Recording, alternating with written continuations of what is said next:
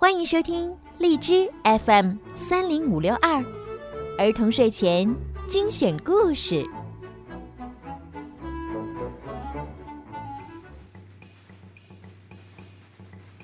过年啦！亲爱的小朋友们、大朋友们，你们好！我是你们的小鱼姐姐。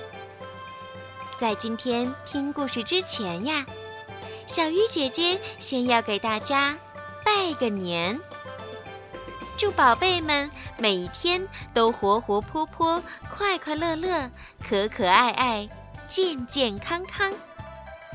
祝家长朋友们在新的一年里扭转乾坤，牛气冲天。好啦。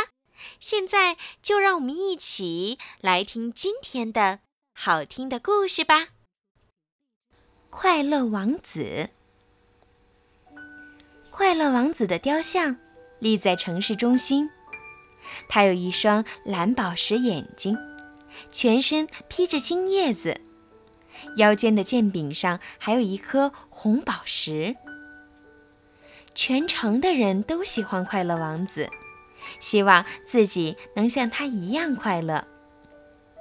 一位母亲对正吵着要月亮的孩子说：“看，快乐王子就不会吵着向妈妈要什么。”一天，一只小燕子来到了这个城市。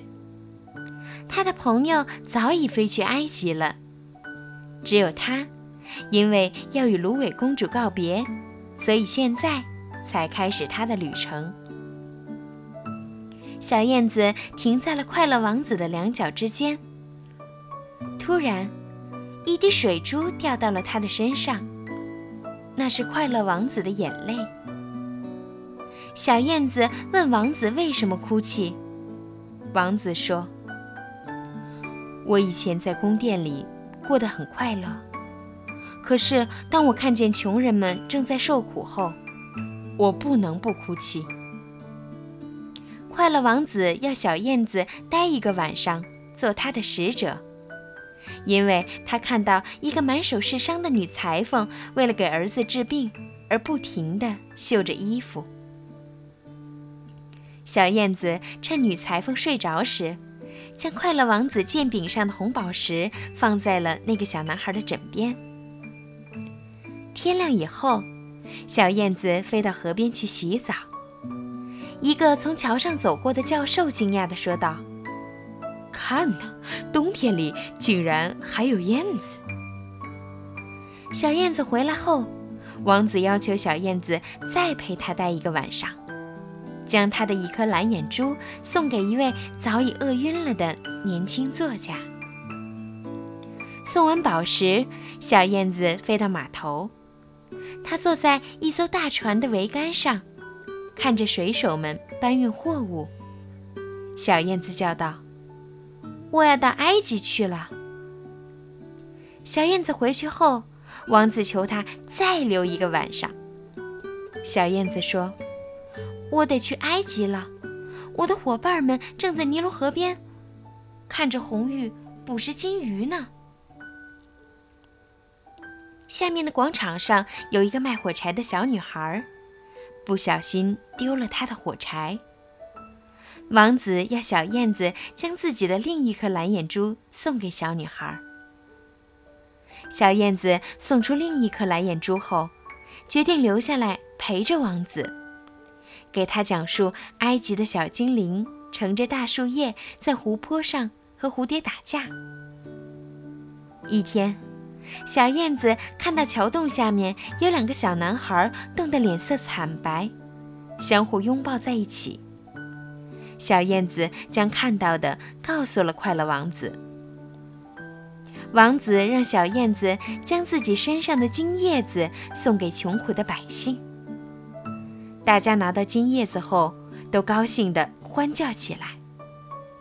王子看见后，脸上终于露出了笑容。好啦，宝贝们，今天的故事就听到这儿了。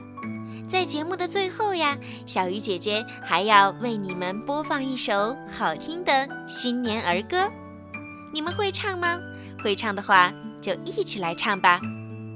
如果你们喜欢听小鱼姐姐的故事，记得把我的故事分享给你们的好朋友，一起来收听哦。宝贝们，晚安。